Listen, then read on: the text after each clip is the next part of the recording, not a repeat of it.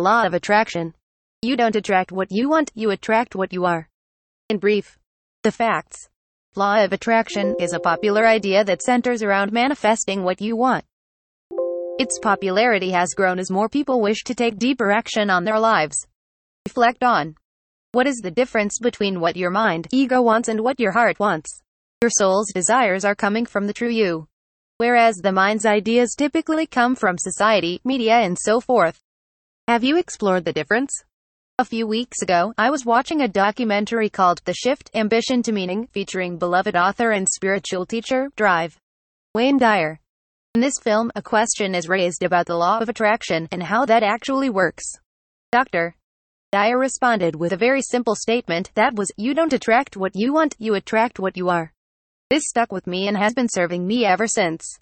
When I envisioned all of the things that I want in life, and then compare those to where I am at now, how I was acting, and what I was doing on a daily basis, it seemed perfectly clear as to why things had not been working out the way I imagined. You have to literally be what you want to become. After hearing this quote from Dr. Dyer, it was like a light bulb went off in my head and I realized that in order to achieve what I know in my heart I want for myself, I must be that, and live the truth whenever possible. It's one thing to say, I want to find a partner who fits X, Y, and Z box, but do you also fit those boxes? You wish to be healthy and free of disease, yet haven't taken the appropriate action steps to take care of your health. If you want to be slim and toned, are you working on becoming that? This seems pretty obvious, but it's amazing how often we want something yet do nothing to actually work towards it. This is one of the things that the mainstream teachings of the law of attraction fail to recognize. It's not as easy as, I want this, I am going to focus all of my energy and attention on it until I have it. That won't work. Instead, we must put our energy, intention, and attention to being that which we want. As a kicker, it helps greatly if it's our heart's true desires, and not just something we want because it's all the hype these days. Yes, this also falls into the category of the law cause and effect, which you can read more about here. Sometimes, even if we can only dream of becoming that person we always wanted to be, the notion of fake it till you make it may be useful here. Even if you don't have what you always wanted, how can you act as if you do? How can you change your perspective to see that you already have everything you need, have gratitude for that, and then begin to live as though you already have everything you always wanted? When you express gratitude to the universe for that which you do have, it's not necessarily saying, okay, this is what I have and it's enough. More so, you are saying that you know you are taken care of and ready to keep it going and take it to the next level. So, you're not a world-class piano player, how can you emulate that dream? Can you envision yourself playing in front of a massive audience? That dream house you've always wanted, can you be grateful for the house you do have and imagine that the house you're living in is that dream? When you have friends over, could you show them around the same way you would in your dream home? This may sound completely ridiculous, but again, you don't attract what you want, you attract what you are. Another beneficial practice. This reminded me of another teaching from another one of my favorite authors, Drive. Joe Dispenza. He believes, in regards to the law of attraction, that when you are envisioning in your mind what it is that you want, you cannot come from a place of lack or not having it, or even thinking about how badly you want it. In doing so, you are sending the message out into the universe that you don't have this.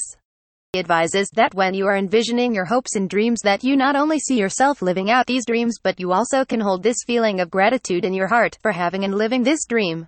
So, essentially, it's not simply thinking about what you want with the mind and envisioning it with the mind. You also have to feel it to truly feel and believe with all of your here that you already do, and then emulate that gratitude with a big ol' smile on your face. What will really serve you? It is also important to understand that the soul gets what the soul needs. So, if a red Ferrari is what your mind, ego really wants, if that won't serve you in the evolution and growth of your soul, then you might not be getting that Ferrari. Understanding this can start a great self-inquiry by figuring out what is it that you truly want in life. If you're not happy now, is it material possessions that will make you happy?